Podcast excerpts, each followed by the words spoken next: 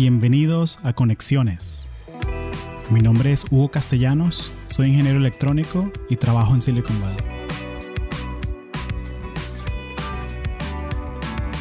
Este episodio de Conexiones es traído a ti por Audible, la plataforma premium para compartir audiolibros. Si eres como yo, te encanta aprender cosas nuevas, pero te cuesta mucho conseguir el tiempo para hacerlo. Los audiolibros son una buena alternativa para esto. Los puedes escuchar manejando, haciendo ejercicio o hasta cocinando en la casa. Entonces, ¿por qué no darle un chance a Audible? Puedes ir a audibletrial.com slash latinos y descargar un audiolibro gratis. También puedes seguir el link en las notas del show. Gracias. Gabriel Golza, bienvenido a Conexiones. Gracias, gracias Hugo. Muchas gracias por hacer el tiempo un sábado para hablar sobre esta gran labor que están haciendo por los egresados de la Simón, de la USB. Gabriel, cuéntame cómo llegaste a, a MIT. O sea, cuéntame cómo es ese viaje, o sea, desde ¿Cómo llegaste a la biología? O sea, ¿qué te despertó tu interés hasta ahora que estás en MIT? Wow, ok. Yo cuando, cuando era niño, primero quería ser arquitecto. Me gustaba construir, o sea, construir legos y diseñar ciudades, diseñar cosas. Después me di cuenta que no podía dibujar. Soy malísimo dibujando.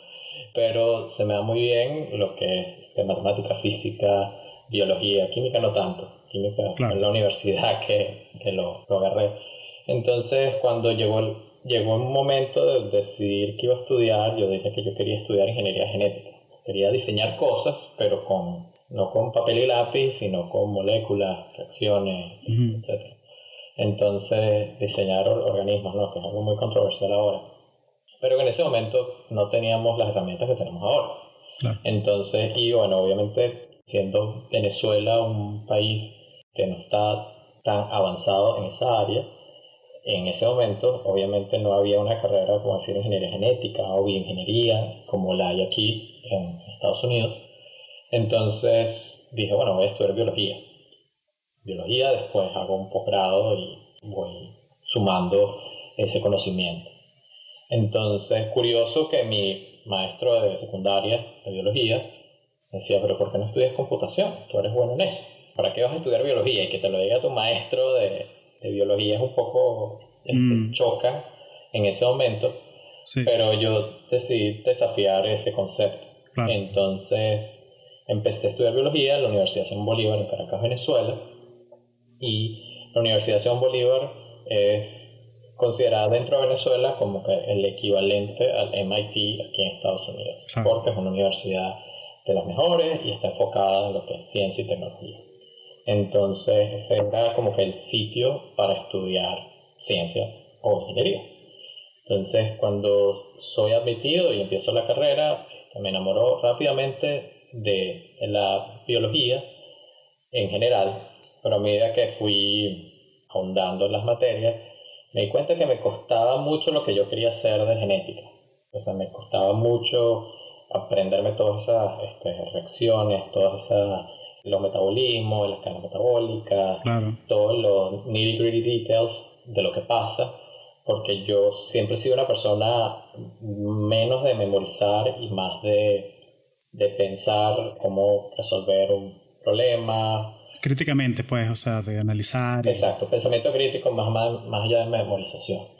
Entonces, ese fue un momento como que, ¿será que esto es lo que quiero hacer? Pero justamente después tuve una asignatura que cambió mi vida, que fue la asignatura de, biología evolutiva, porque ahí combinamos todo lo que estamos aprendiendo desde que empezamos a aprender los nombres de los, del organismo, toda la parte de componente genético, bioquímico y la parte estadística, todo confluía en entender el proceso evolutivo, ¿no?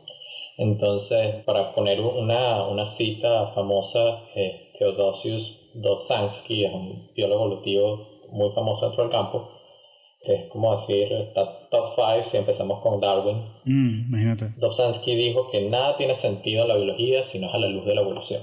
Y eso de verdad lo vi en esa asignatura y o sea, me, me rescató de mi pasión a la biología y empecé, ahí fue donde empecé un poco con el tema de biología computacional, porque para estudiar procesos evolutivos y ahora que tenemos acceso a mucha data genómica, proteómica, transcriptómica, todas las omics, es súper importante la parte del análisis, ¿no?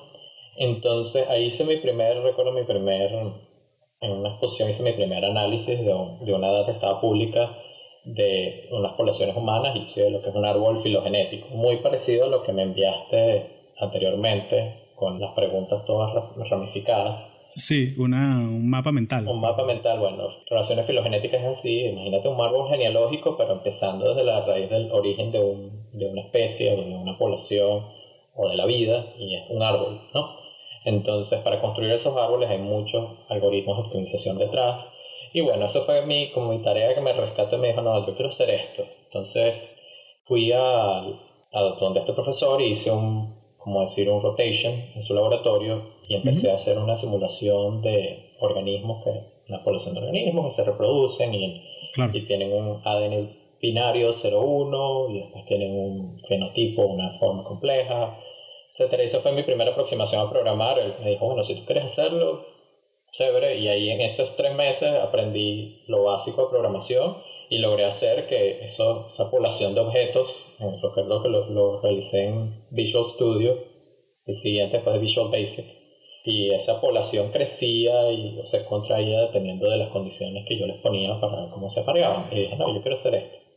Lamentablemente ese profesor se fue de sabático, el año me tocó hacer mi trabajo de grado mm. y me fui con la segunda opción, que era una profesora que trabajaba en genética de poblaciones y en procesos microevolutivos con unos insectos que se llaman moscas de la arena, sandflies, y son de un grupo que se llama flebótomos. Estos flebótomos son los transmisores del parásito de Leishmania, que es parásito tropical, causa leishmaniasis cutánea cuando te pica se queda en la piel, el parásito te empieza a comer la piel. Oh, Visceral, que es cuando el parásito llega a tus órganos internos y se empieza a comer tus órganos internos.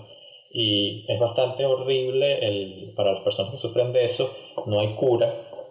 Entonces, hay tratamientos como que apaciguan, pero de verdad vas a vivir con el parásito toda tu vida, eres infectado. Entonces, obviamente, el curso de acción es evitar que te pique el mosquito y para evitar que te pique el mosquito hay que hacer un control epidemiológico, un control de plagas.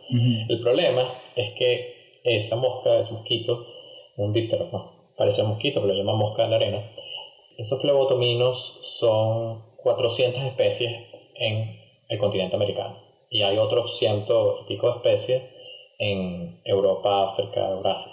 Sí. Entonces 400 especies, sin embargo no todas transmiten el, el parásito.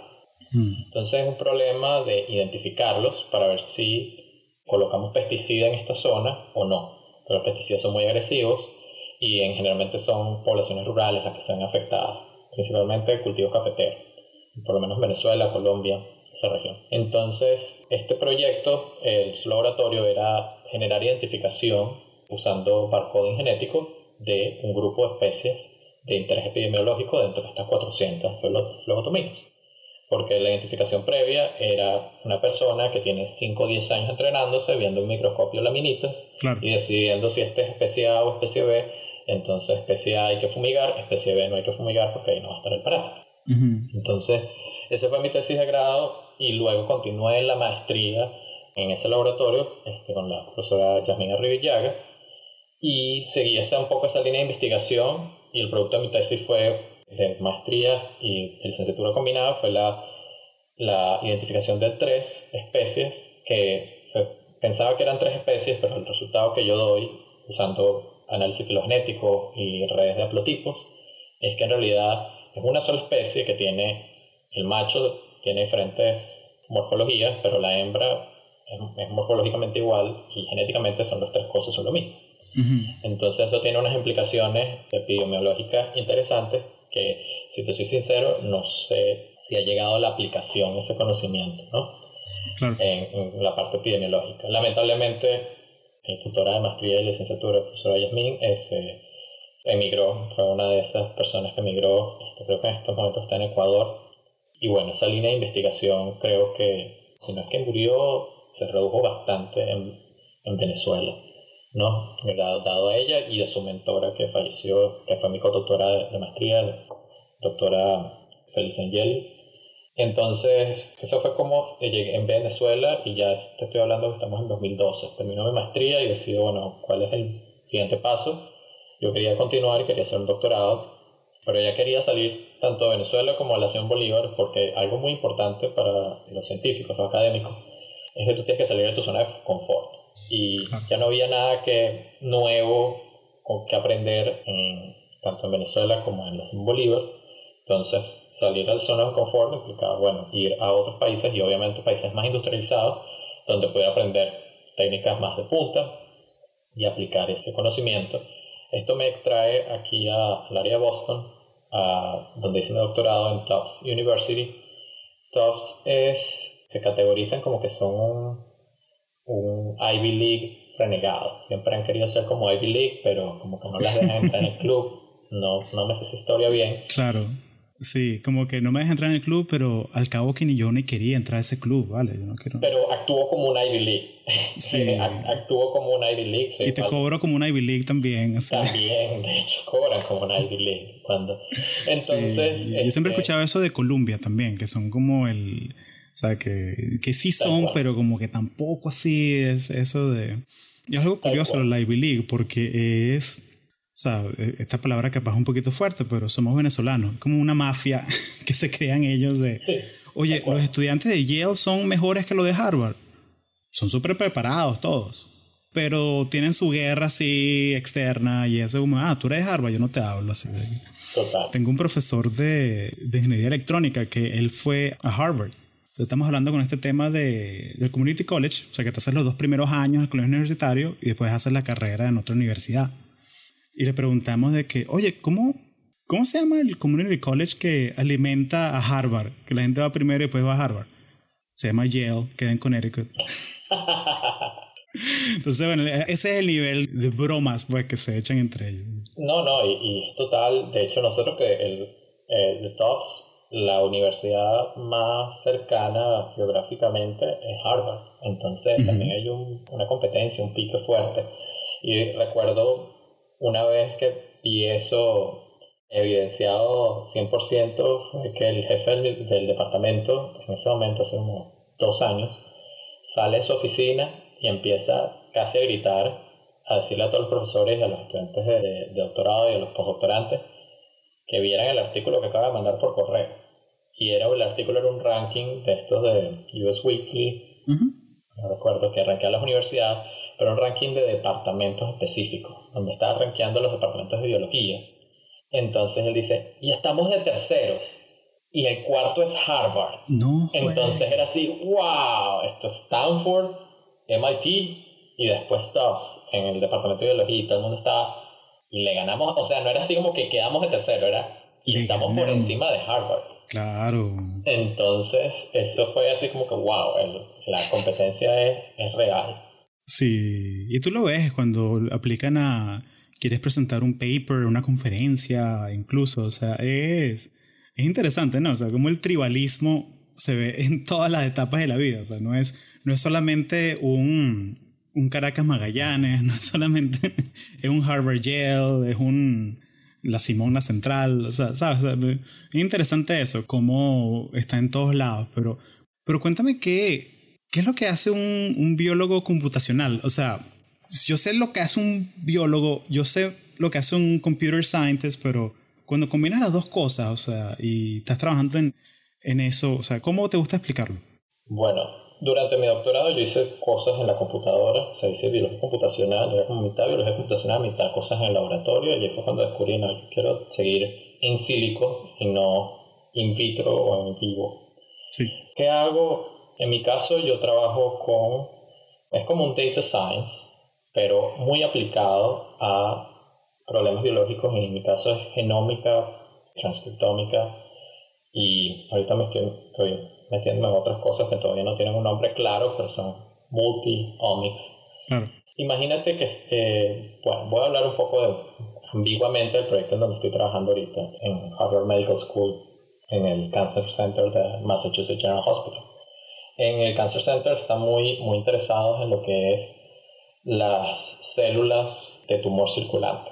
Cuando en cáncer llegas a un periodo de metástasis es porque el, tumor inicial que se formó por la mutación o la exposición a cancerígeno empieza a desprender unas células que empiezan a circular por tu cuerpo y en algún momento llegan a otro sitio y se establecen y generan otro tumor y ahí es cuando el, el oncólogo dice, bueno, estás en etapa de metástasis porque está, el cáncer se está dispersando en tu cuerpo, ¿no? Entonces están bien interesados en, en estas células que están circulando y hay un proyecto donde hay un experimento con estas células y se tiene datos de, obviamente de genómica, porque hay una cosa que se llama copy number variations, que es cuando se generan copias de la misma secuencia corta, eso tiene una, son marcadores para cáncer. Hay secuenciación de ARN, de RNA, que te dice qué, qué genes se están expresando, un poco para entrar a la funcionalidad. O sea, no solo es tienes este gen, sino se está expresando, está siendo utilizado o está siendo regulado hacia abajo, downregulated. O sea, algo, algo se está apagando, se está aprendiendo, porque los genes no todos están activados al mismo tiempo. Entonces, tienes datos de eso, tienes datos de una cosa nueva que está haciendo, una técnica desde 2014, ver qué secciones del genoma están siendo abiertas, el genoma está empaquetado en el núcleo, cromatinas, cromosomas, y se abre nada más para que venga y se exprese, se cree el ARN mensajero y se exprese. Entonces, tenemos ahora una técnica nueva que nos permite ver qué regiones se están abriendo. Más allá de qué se está expresando, podemos ver si algo se está abriendo y eso nos puede conectar también con la parte epigenética, el ADN que se metila, entonces, que es toda esta parte nueva de que de la epigenética, de si tú ves y se metila tu ADN, entonces eso tú lo pasas al siguiente, a la siguiente generación, pues no es parte de tu ADN. Es algo así como si tu abuela pasó hambre cuando está embarazada de tu mamá, tú vas a sufrir las consecuencias, porque el ADN se mm, metiló, todo esto. Una, un poco así yendo antes de, de Darwin, cuando Lamarck decía que si tú estirabas mucho el cuello, un caballo estiraba mucho el cuello, se volvió una jirafa y poco a poco iba estirando el cuello. Eso se echó para atrás, pero ahora estamos viendo que no, no es tan blanco y negro, pero algo tiene, porque si tú, por ejemplo, si tu abuelo o tu madre sufrieron estrés en el embarazo, tú o tus hijos van a sufrir unas consecuencias por esa metilación de ADN que se causó por estrés. Claro. O sea, el, en criollito diríamos que hijo de tigre, tigrito pues de, de, alguna manera. Exactamente, pero ya en cuestiones de generaciones, de una o dos generaciones, ya ves los efectos, ¿no? Entonces imagínate ahora, tenemos toda esa información de células, de tejidos, de los tumores que se pueden formar en los animales de experimentación, en las personas. Ahora tenemos que make sense of it. Y ahí es cuando entra el biólogo computacional, tratando de, de darle sentido a toda esa cantidad e integrar las hipótesis biológicas en ese estudio, porque no es solo, no todos los estudios son un fishing expedition. Vamos a pescar y a ver qué conseguimos, qué genes se prenden, qué genes se apagan, qué se metiló, o sea, que tiene un efecto epigenético o no. Entonces ahí entra la parte que no puede ser un computer scientist nada más, porque si en computer scientist yo le empiezo a hablar de, bueno, la, la, se abre, entonces esta, esta data que tú estás teniendo, la, es una transposase que corta, pica, se cuece, ya va, ya va, háblame de Java y de cuál es el algoritmo que voy a usar. Claro.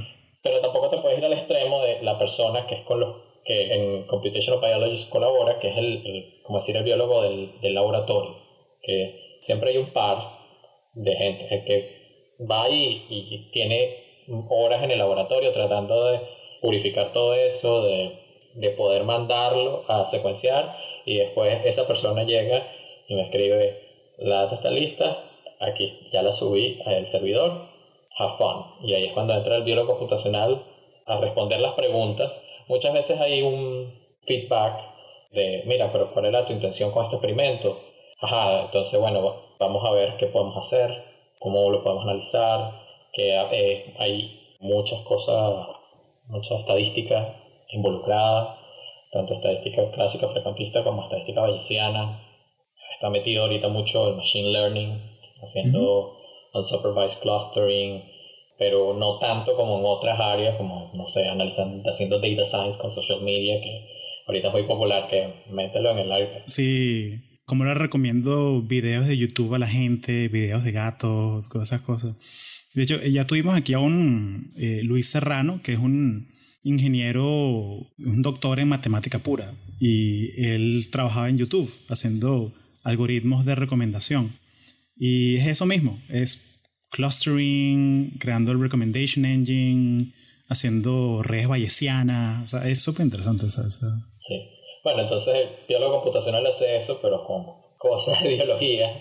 que son ideas mucho más abstractas y no, lo, o sea, no cualquiera puede meterse rápidamente, hacer transición desde netamente computación a la cosa. Necesita una persona intermedia. En mi caso soy un biólogo con inclinaciones a computación, pero hay gente de computación que después de muchos años con inclinaciones a biología hace la, la transición. Pero lo más usual es ver biólogos pasándose un poco al lado computista, hablando más de, de loops en Python. Y ese eres tú, tú eres la persona en el medio, o sea, la que está... Exacto, exacto. Entonces, y es importante también que en mi caso una cosa que me han no felicitado, pero han dicho que les gusta es que yo vengo también de hacer cosas en laboratorio, porque aquí ya los programas son tan especializados aquí en Estados Unidos que bueno, vas directo a biología computacional y no pasas por, el, por la parte del laboratorio.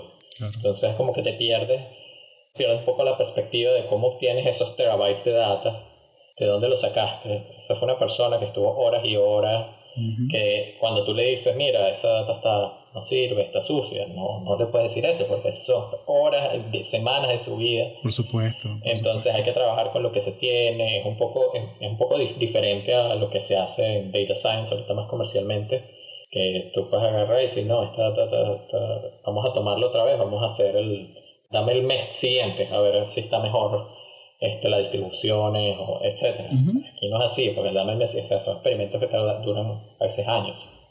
Entonces, tiene esos caveats, un poco diferenciando data science que ahorita es muy, muy popular. Claro. Oye, excelente, excelente. Gracias por esa ventana a ese mundo de biología computacional. En serio es algo súper interesante y me alegra mucho ver que si hay alguien que tiene esa, esa pasión así por las ciencias biológicas, las ciencias de laboratorio, pero también se sacó una A en la clase de Java, hay una carrera para esa clase de personas. Hablemos un poco de la, de la Simón y de la, iniciativa que estás llevando de egresados de la Simón a nivel internacional. Cuéntame la historia, o sea, detrás de ese proyecto. ¿Qué te motivó? Cuéntame el, cómo se bate el cacao. La motivación para mí siempre fue clara. Yo empezamos un poquito hablando de, de dónde viene mi apellido, de bueno, que tengo mis abuelos, tres de mis cuatro abuelos eran inmigrantes en Venezuela, entonces llegaron de, de la nada y entonces trabajaron y trabajaron, pero yo era el típico venezolano clase media. Entonces, estudiar en una universidad como la Bolívar, no tener que pagar absolutamente nada, bueno, se pagaban cosas irrisorias que ya, ya no sé si tienen sentido, ya serían como que centésimas de, bolívares actuales, o no, serían millonésimas de bolívares actuales.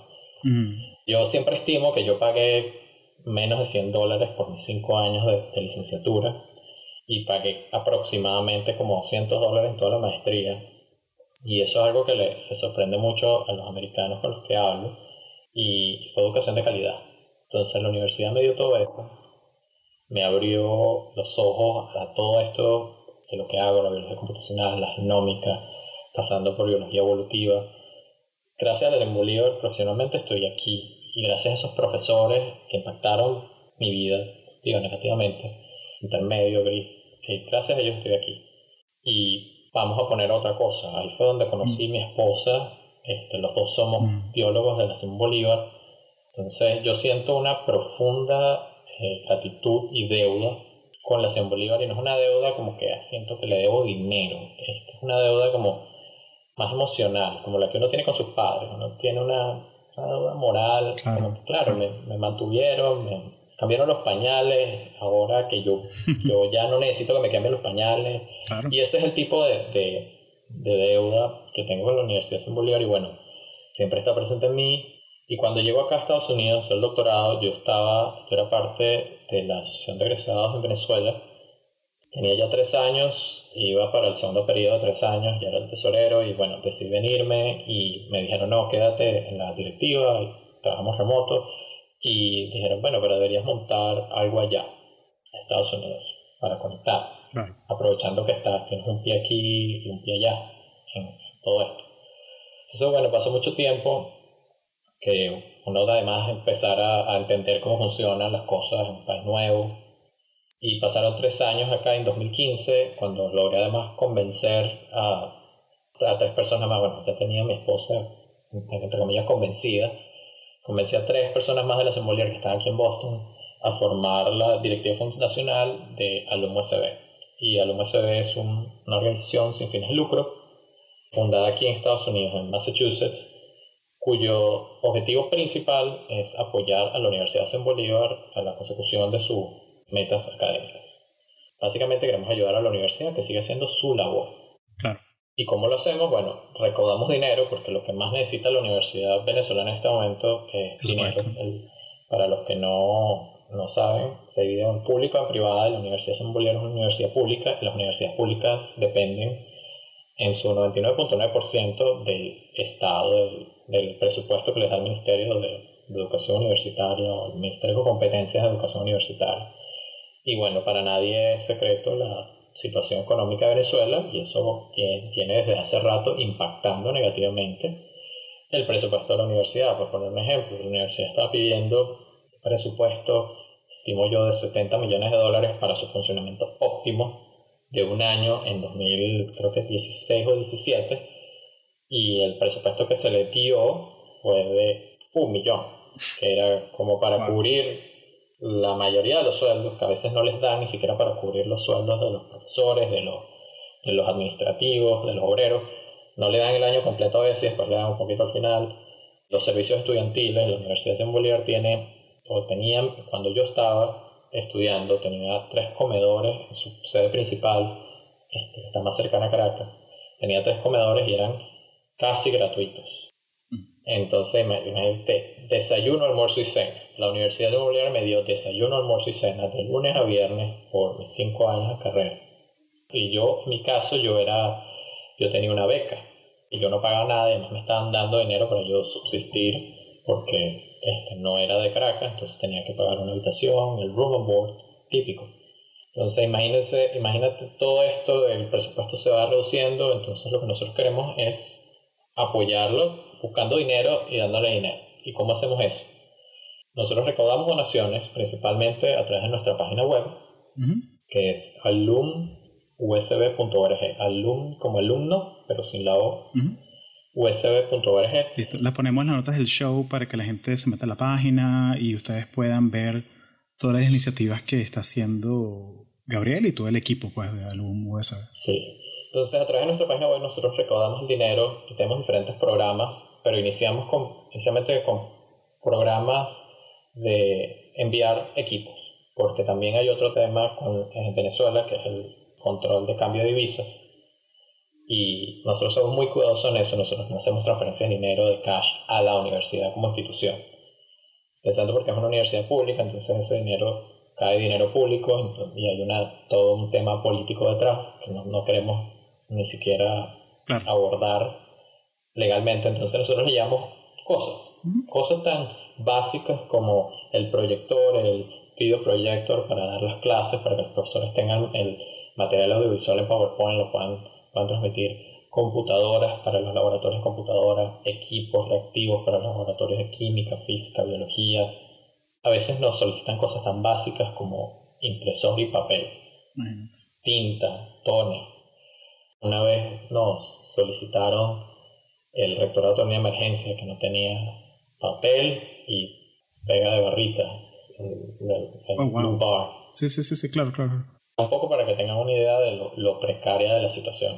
Claro, no te, no te, están pidiendo un acelerador de partículas, o sea, te están pidiendo algo de tu día a día. O sea, yo, yo soy profesor, tengo que dar una clase, quiero hacer unos handouts para los estudiantes, no, no puedo porque no tengo papel, no tengo impresora, no tengo cómo dar la clase si no tengo dónde proyectar lámina. Sí. son cosas básicas de día a día. Sí, y los, los laboratorios, por ejemplo, los laboratorios de computadores no, son, no están pidiendo computadoras súper super avanzadas, están pidiendo computadoras suficientes para correr Unix y para que los muchachos tengan, tengan para hacer su, su proyecto o su clase con su profesor en, la computadora, para que las personas, que los estudiantes que no tienen computadoras personales, no tienen acceso a computadoras en su casa, puedan ir y hacer su, su forma de laboratorio, ya sea de computación, de mecánica, de química. Entonces, esa necesidad está latente, entonces nosotros tratamos un poco de canalizar, de ser la plataforma para que no solo los, los que nos graduamos en la Universidad Simón Bolívar apoyemos, sino cualquier persona venezolana, hispana o cualquier persona, cualquier humano que tenga una afinidad hacia la educación superior y a cómo la educación puede sacar un país adelante, sacarlo de, de la miseria o del tercer mundo. Ese público es el que queremos captar para captar su, su apoyo monetario y a veces en, otro, en muchos otros casos el apoyo voluntario es hasta más valioso que ese apoyo monetario. Nosotros tenemos un equipo eh, voluntario de más de 60 personas trabajando en 13 o 15 países en el mundo, tratando de sumar, sumar voluntades y recaudar dinero. Y eso me lleva a lo que a una de nuestras iniciativas que fue de las primeras y una de nuestras iniciativas banderas que llamamos Un Café por USB. Un Café por USB es un hashtag, un café X USB y lo utilizamos debido a que hay eh, una metáfora. Eh, una metáfora no. Imagínate que, Hugo, ¿cuánto gastas tú en café, en Starbucks o en su coffee place de preferencia semanalmente? Fácil 15, 20 dólares. 15, 20 dólares.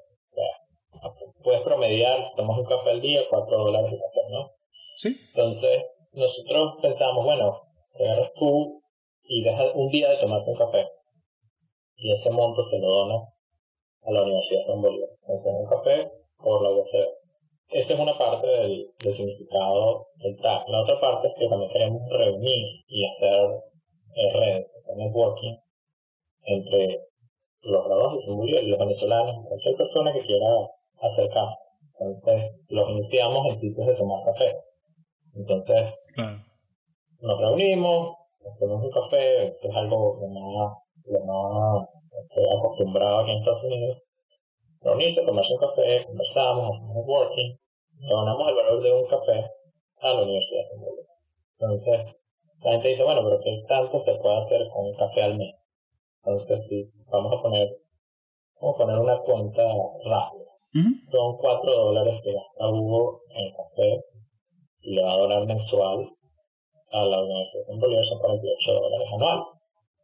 Ahora, vamos a decir que nada más le interesa a la Universidad de Bolívar y la gente que estudió en la Universidad de Bolívar.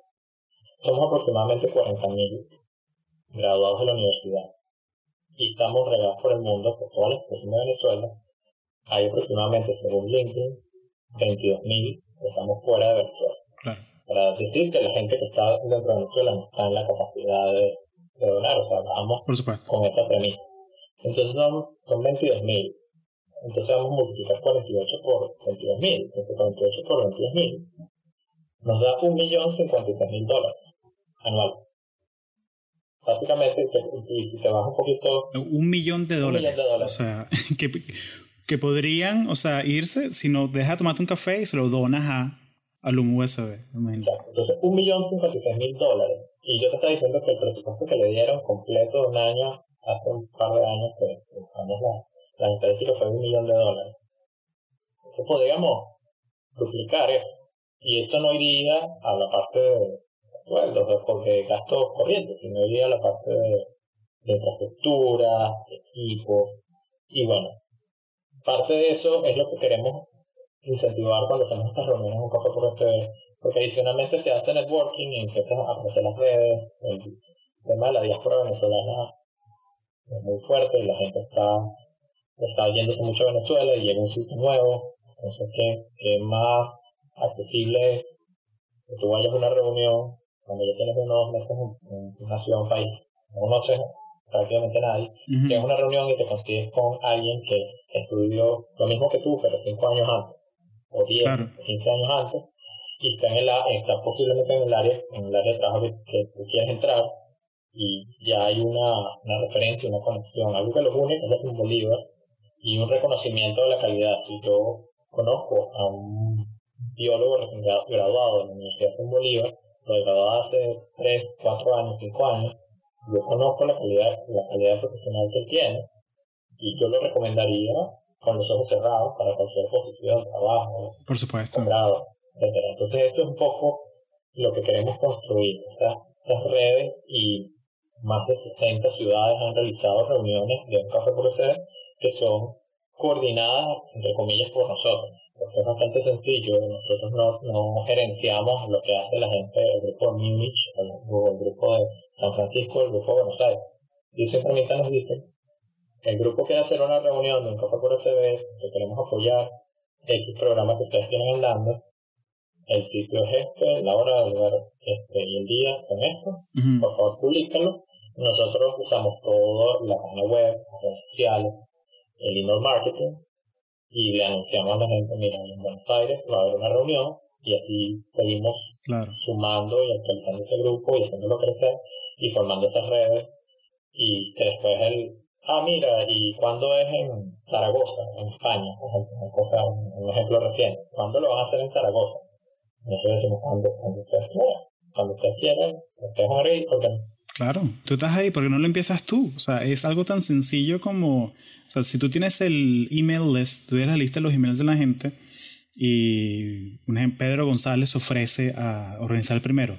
Chévere, Pedro, aquí está, se lo mandamos a la lista de la gente que está registrada en Zaragoza, se unen al evento en Facebook, en Eventbrite. Y un ejemplo concreto, ahí fue donde yo conocí a, aquí en San Francisco a Raúl Sananés, yo lo conocí porque me invitó a un café por la UCB y ahí conocí a Rafael Chacón, que tú que estás escuchando el podcast ahorita, en tu carro o en el gimnasio, donde sea, que fue el que el episodio 24, el episodio 22. Entonces es una manera de crear comunidad, ¿no? O sea, una manera de, mira, yo no soy programador, pero me interesa aprender más de esa fase, de esas carreras. Entonces, es crear comunidad, como tú dijiste. O sea, me, me encanta la iniciativa. Vamos a, poner también la página de, de los eventos de un café por la USB en las notas del show para que la gente se pueda saber dónde está el más cercano a ti. Y como tú dices, es súper fácil sumar ciudades, entonces están escuchando y eres de la San Bolívar, o eres venezolano tienes afinidad de la San Bolívar, tu hermano estoy allí, padre, etc. No hay ninguna restricción, simplemente nos contactan en la página web con nuestra dirección de correo, con las redes sociales, con mensaje directo, nos contactan y nos dicen, mira, quiero organizar un por USB en Portland, Oregon. Y simplemente lo que siempre pedimos nosotros es, bueno, chévere, una hora, lugar, fecha, y nosotros lo publicitamos y la gente se llega, y puse el ejemplo de Zaragoza porque el primer USB en Zaragoza fue hoy, y el que lo organizó era un ex profesor de la Bolívar. Imagínate. Se jubiló y se fue y dijo, él es también graduado de la Universidad de dijo, ¿para cuándo lo hacen? Quiero asistir, pero organícelo, pero organícelo. Entonces, al final dijo, bueno, me voy a atrever, pero yo no conozco a nadie aquí de la Ciudad Bolívar, no te preocupes. Uno, como dice el, el, dicho, uno lo construye, la gente llega. Entonces, nos mandó, nos mandó una foto hace unas horas para que la publicáramos en redes sociales, porque nosotros publicamos la convocatoria y luego publicamos la foto, porque uno es muy, muy escéptico con estas cosas. Porque uno ve una, una cosa y dice, pero de verdad se reúne, pero va a ir gente. Entonces no quiere ir, a veces uno dice, no, no voy, no sé si hay, voy a ser yo y, dos personas más y ya. Entonces, nosotros publicamos la foto también, entonces nos mandó una foto con 10 personas. Y yo no conocía a nadie de la Bolívar. Imagínate, tiene 10 amigos nuevos ahí. De, y ahora tiene 10 amigos nuevos que adicionalmente le van a decir a sus otros, otros amigos cuando haya uno en su ciudad o los motivan a hacerlo uno en su ciudad y todo es como neural networks, todo se va haciendo el sinapsis, empieza, empieza a pasarse el, el, impulso eléctrico y, y así podemos llegar a todos lados. Se nota que eres biólogo. Oye, Gabriel, excelente, lo compartiremos. Me hablaste de la parte de los insumos, la parte de materiales de estudio, pero háblame un poquito de las becas, porque también es algo que es un impacto interesante ¿no? que hace la, organización. Sí, en 2017, finales de 2017, la universidad no, nos contactó y nos preguntó por qué no teníamos un programa de becas porque ya era, ya la universidad pasó de ser este, escéptica, escéptica a, a, funcionar, a criticar, de que ¿por qué no hacen un programa de becas, vale? Sí, pero ¿por qué, ¿por qué no hacen eso? Entonces, nosotros siempre, siempre hay una comunicación activa con la universidad, con sus autoridades, el rector, los asesores, el rector, secretario, los decanos. Nosotros siempre recibimos feedback y es una cosa de todo el mundo, de, todo el mundo. Entonces, nosotros dijimos, bueno, este, vamos a investigar cómo podemos hacer un programa de becas porque es un poco, un poco lógicamente complicado, porque nosotros estamos en Estados Unidos y lo, la institución está en Venezuela y los becarios están en Venezuela. Y está el tema de sacar el dinero. Entonces empezamos el, el primer tema, el tema logístico es que cómo seleccionamos a los, a los estudiantes. Porque obviamente en, con la situación que está, estaba Venezuela los años recientes, si aquí ibas a dar una beca y por la naturaleza de la organización no iba a ser en bolívares, iba a ser en dólares, en extranjero, iba a tener un, río de estudiantes este, pidiéndolo, entonces hay que, hay que rankear. Entonces, nosotros utilizamos métricas académicas y métricas de este, estatus socioeconómico, porque no solo queremos premiar la excelencia académica, pero queremos que las personas que, los que tienen un estatus socioeconómico bajo delicado, no dejen sus estudios por irse a trabajar y aportar a la familia, porque esta es la, situación que ocurre ahora en Venezuela. Nosotros queremos la consecución de estudios. Ellos terminen, se gradúen y formen parte de nuestro entre comillas, club, como, como venimos hablando de Harvard, Yale, todo esto, claro. en nuestro club de, de vista, porque después van a seguir contribuyendo y es un efecto bola de nieve, Entonces, que la universidad también nos presentaba las métricas de deserción estudiantil bastante graves. Entonces decidimos que iban a hacer esos criterios y nos apoyamos en las entidades de la universidad. Cuando los estudiantes aplican a la beca, ellos dan, hacen un release, un permiso, para que nosotros vayamos y confirmemos lo que ellos nos están diciendo sobre su GPA, su académico, su, su cantidad de unidades de crédito aprobadas y su estatus socioeconómico con las opciones respectivas de la universidad. Y la universidad nos dice si es información correcta o no es información incorrecta. Y ellos también en las condiciones dicen que tienen que dar la información al pelo lo que nosotros no podemos distinguir en lo que es un error involuntario a lo que es una cosa malintencionada que es ponerse por encima de otro. Por supuesto. Entonces, nosotros usamos esa información, y lo rankeamos y tenemos un programa de beca, una beca de 35 dólares mensuales, que es para estándares norteamericanos, europeos, eso es pocket change, eso es irrisorio. Sí, 35 es como la, tu suscripción de Netflix más la suscripción de HBO Go Ahorita que va a empezar Game of Thrones, o sea, la gente lo paga y ni lo piensa. Sí, HBO Now, Netflix y Hulu, y ya está por los 35 dólares. Sí. Entonces. ¿Pero qué, qué, hace una persona ya con 35 dólares? Pero, pero los estudiantes dicen que 35 dólares es cuando se compran comida y ayudan a su familia, los que viven con su familia. Hay otros que dicen que con 35 dólares comen todo el mes cuando no hay comedor o pagan en la habitación todo el mes. Entonces, el, el impacto lo que ellos nos dicen es que cambió la vida. Porque ya no tenían que preocuparse por cosas tan básicas como no tengo que comer este fin de semana o no tengo para comprar, sacarle fotocopia a la guía mm. para el laboratorio, para estudiar, a pasar a preocuparse por estudiar. Y hay estudiantes hay dos, dos historias muy, muy cortas de estudiantes. Uno, él se iba a retirar de la universidad por eso, porque no podía económicamente, él vivía con su familia, todos estaban trabajando, él tenía la necesidad moral de, trabajar más porque no había suficiente para comer. Y él le dijo al coordinador de su programa, su carrera, dijo, yo me voy a retirar, y el coordinador dijo, no, pero escribe este, este trimestre, porque tú eres un buen estudiante, si no puedes este trimestre, este, retírate temporalmente y por favor vuelve, no dejes la carrera. Pero inténtalo una vez más. Y ese fue el trimestre donde iniciamos el programa de becas, él fue seleccionado y eso evitó que él desertara de la universidad. Y está próximo a graduarse. Entonces, eh, así, ese pequeño 35 dólares mensuales hizo que él se mantuviera en la universidad. Y, y decía, con esto podemos todos mi familia comer. Porque entre todos, o sea, entre lo que yo aporto ya con esto, ya yo puedo comer y no tengo que despertar para ir a trabajar para poder comer. Otra historia corta.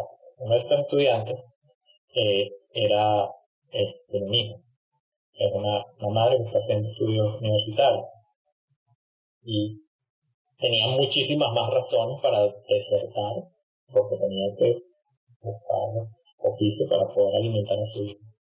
Y de nuevo, ella nos dijo, no solo me cambiaron la vida porque ella se graduó, sino cambiaron la vida de mi hijo, porque ahora es una madre profesional que lo va a poder ayudar. Entonces, yo, si te soy sincero, no te puedo dar cifras de cuánto que hacen los estudiantes con esos 35 dólares. Pero ese programa inició en, en enero, o sea, iniciamos las convocatorias en enero de 2018, o sea, ya cumplió un año y unos meses. Y los estudiantes, ninguno se ha quejado de que no es suficiente, no tiene. Claro, no, el impacto es claro. El impacto es saber que ayudaste a que terminara la carrera. O sea, esas historias son las que valen al final. Totalmente. Y tienes un, solo para, para el beneficio de la audiencia, ¿no? De, ¿Tienes como algún número de cuánta gente hasta ahora ha sido becada? O sea, ¿tienes alguna cifra que puedas compartir? Así de... Sí, por supuesto. Actualmente son 40 becarios que están activos, 40 estudiantes becados activos. O sea, sumados 5 a eso, ya se graduaron, o sea, fueron, fueron becados el último año de su carrera, eso fue lo que como les dio el impulso a terminar, 5 ya se graduaron, o sea, 45 estudiantes han sido parte de este programa en un año. Y nosotros no tenemos un límite, o sea, nosotros siempre decimos, nosotros queremos becar a todo el mundo que lo necesite, pero necesitamos los, los recursos, entonces dependemos de la cantidad de personas que donen para determinar ese número. Y a medida que una persona dona, o en nuestra página web se puede, puede hacer una donación recurrente y puede hacer una donación de 35 dólares mensuales que se debita automáticamente de la tarjeta de crédito y ya ahí está, está sumando un becario al programa, un estudiante becado al programa. Y en esos casos, que, que se hace una donación ya sea mensual de 35 dólares o anual de 420 dólares, que creo que es el equivalente a 12 meses, nosotros conectamos a ese donante y lo incluimos a nuestro programa de mentores. Tenemos un programa de mentores, o sea, si el donante está de acuerdo, lo conectamos con un becado generalmente de su misma área o un área relacionada, o sea, si tú eres ingeniería electrónica tenemos, y tenemos un becado que no tenga un mentor de ingeniería electrónica, hacemos el match y así no solo el, el estudiante está recibiendo la beca, sino está recibiendo orientación profesional. Por ponerte un ejemplo, uno de nuestros becarios está a punto de graduarse, está esperando el acto de grado en marzo y está empezando a buscar qué quiere hacer, dice que quiere hacer un posgrado. Su mentor la está orientando a qué universidad ir, que si es maestría, si es doctorado, etcétera, etcétera. Entonces tiene ese valor agregado de que no solo me puede dar consejos de qué, qué asignaturas electivas este, tocar o cuál es el área en que me tengo que especializar para tener un futuro laboral brillante, sino solo también me da ese tipo de, de advice de, que cambia la vida, de dónde vas a hacer maestría, cómo te pueden, cuáles son los trucos, con quién te puede conectar. Entonces ese programa lo tenemos para las personas que hacen su donación y es la única forma en que conectamos, o sea, hay una conexión pública entre una persona fuera del, de la directiva del comité de becas del USB con el becario. Nuestros becarios son anónimos. Hasta el momento que se gradúan, tres meses después de que se gradúen, nosotros los vamos a hacer públicos. Un poco para protegerlos, porque la situación de Venezuela es bastante crítica. Pero la ventaja, entre comillas, este, de, de una persona que dona 35 dólares mensuales, que es una donación recurrente en nuestra página web, se evita de manera automática, es que va, va, a ver el impacto que está teniendo su donación. Directamente no está becando a esa persona, simplemente está sumando, o sea, ese estudiante ya estaba becado, simplemente estás viendo el impacto que está teniendo tu donación en, en otra persona. Eh, regulaciones no permiten que la persona elija quién va a becar ni nada de eso. No, por supuesto, es una cosa, es de la misma manera que yo pago impuestos acá y yo no puedo decir que, sí, el dólar que yo pague de impuestos que se vaya a esta iniciativa. No, es parte de, estamos todos en el mismo bote y vamos todos a donar al mismo fondo. Cuéntame, tú me mencionaste la primera vez que conversamos el, más o menos el, el monto que han recaudado hasta ahora, porque tienen un tiempo haciendo esto, ¿no? Entonces, ¿te acuerdas cuánto era que, que, han recaudado hasta ahora para...? Sí, en, al cierre contable de febrero, o sea, hace nueve días eran 211 mil dólares recaudados. Increíble. Eso desde, contando desde que empezamos, desde la, la fundación de la, del non-profit en noviembre de 2015. Entonces sí, tres años y unos tres meses, tres años y cuatro meses 211 mil dólares.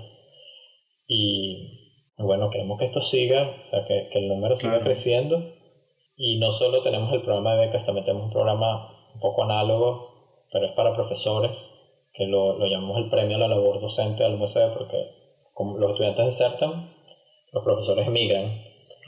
Entonces queremos un poco mitigar eso y dándoles un incentivo por esa labor titánica que es dar clases en, en medio de todo esto con sueldos de 8 dólares mensuales, que es lo que, que es lo que te venga un profesor universitario en Venezuela en promedio 8 dólares mensuales.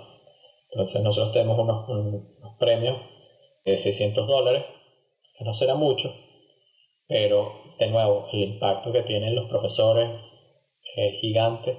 Profesores dicen ahora puedo con esto puedo comprarme una laptop nueva para poder seguir haciendo investigación y poder, poder ir llevármela y darle clases a, a mis estudiantes.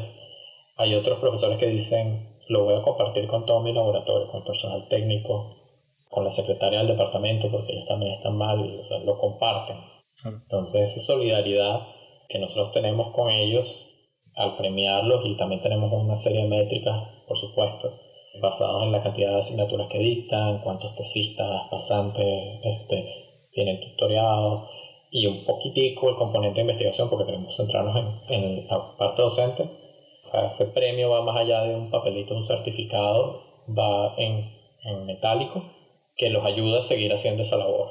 Y ellos son tan, se sienten súper agradecidos porque toda esa gente que, formó, que formaron está, se acuerda de ellos, le está dando un poquito de vuelta en esta situación tan grande y lo está reconociendo. Y de ellos tenemos 74 profesores que premiamos en la convocatoria que hicimos eh, hace seis meses ya, en octubre los convocamos para que se postularan y bueno, 74 profesores están recibiendo ese premio y esos son nuestros dos programas que no son de donación de equipos, que son bastante, tienen bastante impacto en la comunidad. Excelente. Porque estamos manteniendo el capital humano, los la masa de estudiantes y de los profesores en la universidad, que es algo titánico, una tarea, o sea, es un, es un, objetivo súper grande y ellos lo ven muy fuera de su alcance retener toda esa gente en la universidad para que la universidad siga viva. Bueno, algo que estamos yendo en esa dirección. Excelente, excelente, Gabriel. Oye, bueno, espero que con este podcast podamos difundir ese mensaje por todo el mundo y que la gente se entere de esa gran labor que están haciendo. Y sinceramente, muchas muchas gracias por toda esta labor que, que, estás haciendo y el equipo. Has sido muy generoso con tu tiempo y muchas gracias por conversar con nosotros un sábado. ¿Tienes algún, algo más que te gustaría compartir para esta audiencia de profesionales, estudiantes, gente que esté interesada en latinos en tecnología? Mira, la verdad, cualquier persona que esté en ciencia y tecnología, primero puede llevar este, a cabo este tipo de iniciativas, que es una de las cosas que mucha gente nos dice, bueno, pero ninguno de ustedes estudió administración, cosas de ciencias sociales, trabajo comunitario, social work, nadie de esto, aquí somos puros científicos, ingenieros, arquitectos, estamos trabajando en el grupo de voluntarios, estamos haciendo fundraising, estamos haciendo marketing, estamos haciendo todo esto de manera voluntaria fuera de nuestra experticia. Entonces no me parece hacer esta transición y hacer este tipo de cosas es algo que cualquier persona en STEM, a mi, a mi parecer, puede hacer.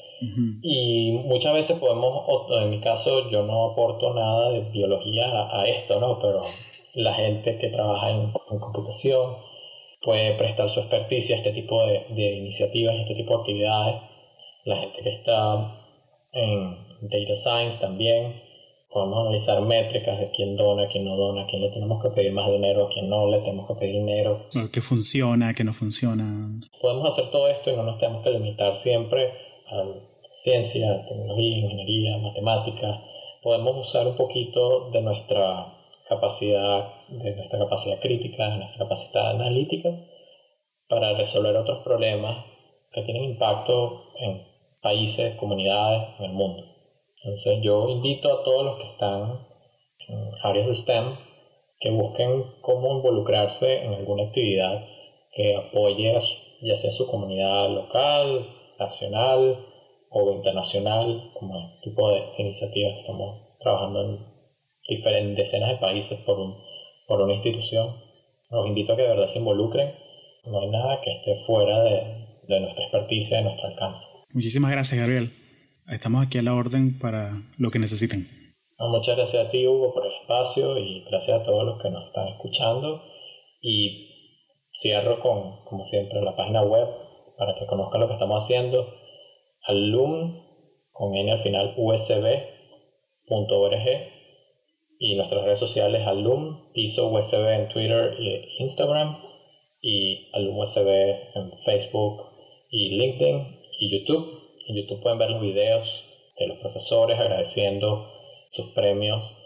Tenemos también videos de los profesores o empleados que han recibido donaciones para sus oficinas para que vean que sí se está llevando lo que decimos que estamos llevando y también tenemos nuestra página métricas de cuánto se ha donado de cada país para los que les gusta, a mí me encanta, que les gusta ver las métricas, los histogramas, los bar plots, los gráficos, los mapas interactivos, tenemos una serie de, de, dashboards con lo que hemos recaudado, por qué país, por qué ciudad y las empresas que han donado. Si les da curiosidad eso, está en nuestra página web también para que los geeks de la data se diviertan ahí viendo la data.